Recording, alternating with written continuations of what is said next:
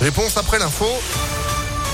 Et c'est avec vous, Sandrine Ollier, bonjour. Bonjour Phil, bonjour à tous. À la une, c'est le premier pont de l'année. Quatre jours de week-end, puisque les écoles sont fermées vendredi. C'est l'occasion donc de partir quelques jours et notamment de profiter de sa famille et de ses amis, comme nous l'expliquent ces Lyonnais et Lyonnaises rencontrés place Bellecour. Je pars à la montagne avec mes enfants. Ça fait très longtemps que j'ai pas pris de vacances depuis l'été dernier et que là, un pont de quatre jours, effectivement, ça se refuse pas. Petit week-end euh, en famille euh, de l'autre côté, côté Atlantique. En plus de ça, c'est la fête des mers, donc euh, voilà on en profite. On va se la couler douce, on va faire un barbecue avec des amis, un bon rosé et voilà, on passe le week-end paisible. Euh, je pars voir mes grands-parents, ça fait longtemps que je les ai pas vus cette année. Euh, j'étais en médecine du coup, je les voyais presque jamais.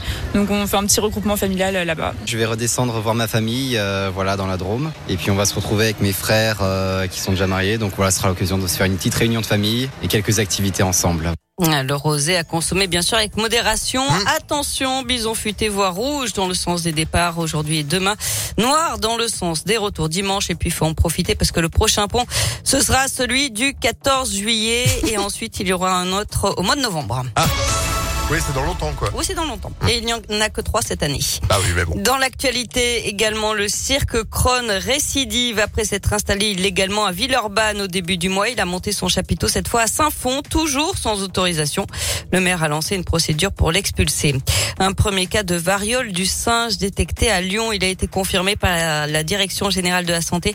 Selon France 3, il aurait été enregistré à l'hôpital de la Croix-Rousse.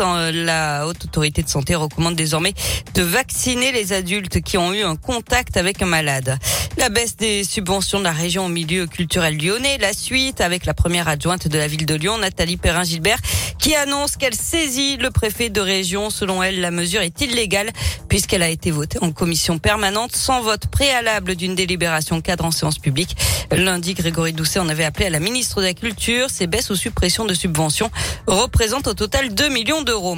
En Isère, le tribunal administratif se penche aujourd'hui sur le recours déposé par le préfet sur le port du Burkini dans les piscines de Grenoble. Une mesure qui a été votée par le conseil municipal le 16 mai dernier. On passe au sport avec du foot. Un retour à l'OL, celui de Rémi Rioux au poste de gardien. Il était à Caen la saison dernière. Il est âgé de 34 ans. Il avait été euh, formé à Lyon. Villefranche condamné à l'exploit dimanche. et Caladois se sont inclinés 3 buts à 1 au match aller des barrages d'accession à la Ligue 2, battu par Quevilly, Rouen Métropole. Et puis en basket, l'Asvel a perdu son premier match des quarts de finale des playoffs à domicile hier soir, battu 70 à 74 par Cholet. Deuxième manche vendredi. Et puis du tennis avec cinq Français à suivre aujourd'hui à Roland Garros pour le coup d'envoi du deuxième tour. La lyonnaise Elsa Jacquemot, la jeune Diane Paris, mais aussi euh, Richard Gasquet, Grégoire Barrère et Corentin Moutet qui sera opposé à Raphaël Nadal. Enfin, un habitant d'Auvergne-Rhône-Alpes bat un record du monde. Le funambule Nathan Paulin, originaire de Haute-Savoie, a battu hier le record du monde de distance sur une slackline de 2200 mètres de long au Mont Saint-Michel et s'était lancé du haut d'une grue située à 114 mètres du sol. Puis il a marché sur la sangle, pieds nus, assuré par une ligne de vie. Et comme si ça ne lui suffisait pas, eh bien cet après-midi, il recommence. Mais dans l'autre sens cette fois-ci. Mais oui, de l'abbaye jusqu'au barrage de Couénon. Âgé de 28 ans, Nathan Paulin est un habitué des records de ce genre. Le premier, c'était en 2014 dans la banlieue lyonnaise. Depuis, il a relié la Tour Eiffel au Trocadéro en 2017 et en 2021. Bah, D'ailleurs, il a l'intention euh, d'aller de, la Tour Montparnasse maintenant à la Tour Eiffel, euh, une distance d'un petit peu moins de 3 km. Voilà, de plus en plus loin. Quelques centaines de mètres de haut. De plus en plus. Faut pas avoir le vertige, hein, ça c'est. Ah non, vaut mieux pas. Ou une crampe dans le pied. c'est le pouce, tu sais, qui fait mal. Merci Sandrine, vous êtes de retour à 9h. À tout à l'heure. Allez, à tout à l'heure.